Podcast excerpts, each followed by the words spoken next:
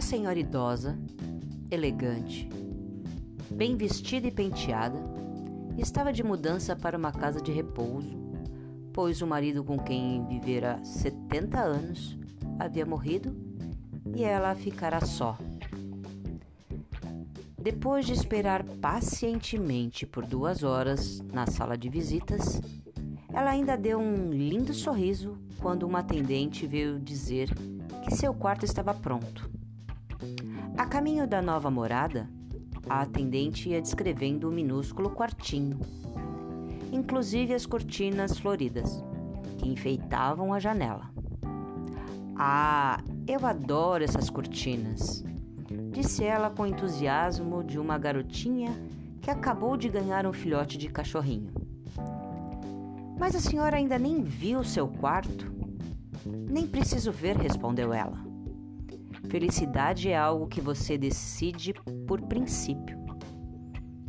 E eu já decidi que vou adorar. É uma decisão que tomo todo dia quando acordo. Sabe? Eu tenho duas escolhas. Posso passar o dia inteiro na cama contando as dificuldades que tem em certas partes do meu corpo que não funcionam bem. Ou posso levantar da cama agradecendo pelas outras partes que ainda me obedecem. Cada dia é um presente, e quanto meus olhos abrirem, vou focalizá-los no novo dia e também nas boas lembranças que eu guardei para essa época da vida.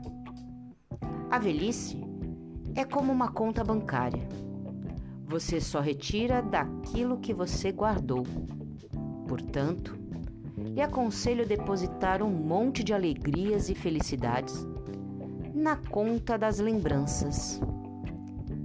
E como você vê, eu ainda continuo depositando. Agora, se me permite, gostaria de lhe dar uma receita. Jogue fora todos os números não essenciais para a sua sobrevivência.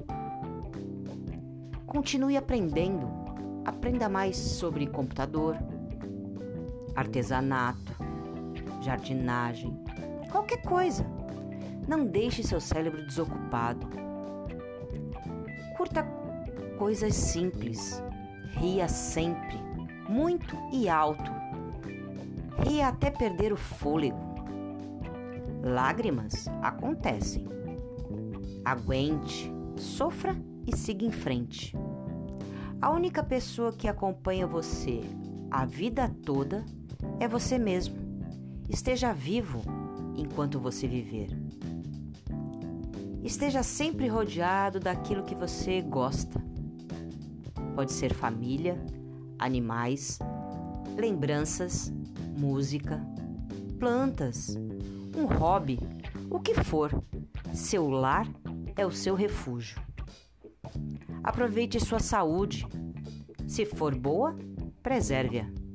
Se está instável, melhore-a.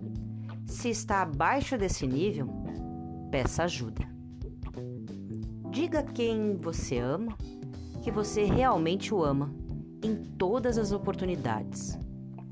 E lembre-se sempre que a vida não é medida pelo número de vezes que você respirou, mas pelos momentos em que você perdeu o fôlego de tanto rir, de surpresa, de êxtase, de felicidade. Simples assim.